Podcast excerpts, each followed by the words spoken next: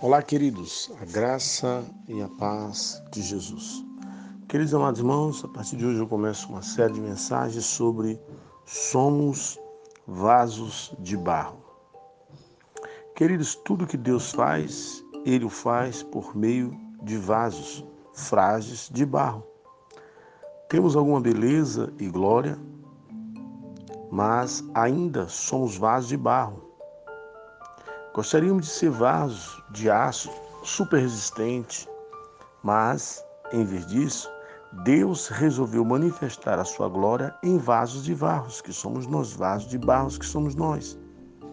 É como se a beleza do tesouro colocado dentro desses vasos ficasse ainda mais realçada pela fragilidade do barro. Não gostamos de ser vasos de barro e até queremos ser o tesouro, mas o tesouro é Ele nosso.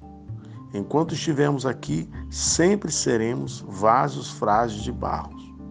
Como vasos frágeis de barros, temos de admitir que, algumas vezes, quando oramos, o nosso homem exterior ainda luta com dúvidas, mas mesmo assim insistimos em fé. Apesar das dúvidas, a oração flui e logo vemos a manifestação da resposta. É assim é assim, para lembrarmos que o poder é sempre de Deus e nós somos apenas frágeis vasos de barros.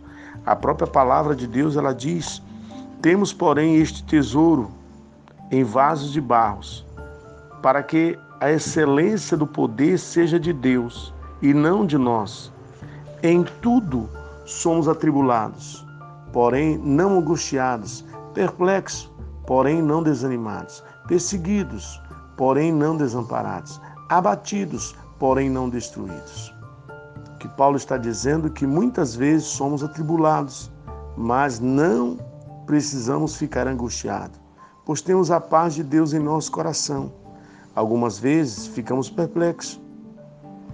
Caso você não entenda o que é perplexidade, você pode até lembrar daquele episódio que quando o Brasil jogou ali com a Alemanha e perdeu de sete, todo mundo ficou. Aquilo está perplexo. Daquela maneira, nós podemos até é, nos encontrar em alguma situação.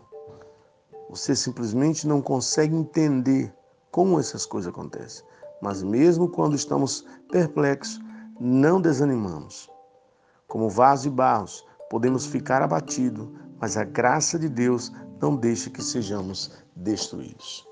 Por isso, querido e amados irmãos, Deus escolheu você, eu e nós, como vaso e barro, ou seja, coisas frágeis, ainda com partes, com áreas em suas vidas imperfeitas, mas Ele resolveu manifestar a sua glória através de você.